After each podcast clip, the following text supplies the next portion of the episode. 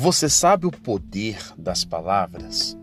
As palavras dão significados às coisas e por meio dela você consegue purificar ou corromper tanto algo como alguém.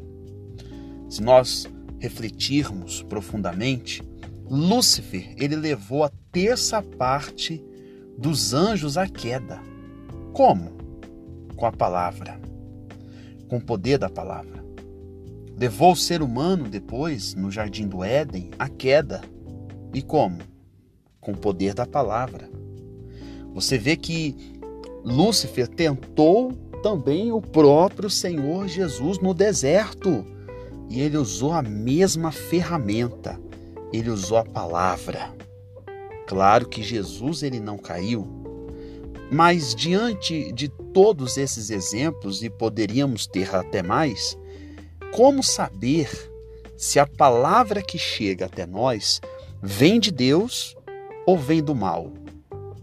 Está escrito no livro de Salmos, capítulo 12, versículo 6, o seguinte: As palavras do Senhor são palavras puras, como prata refinada em fornalha de barro, purificada sete vezes.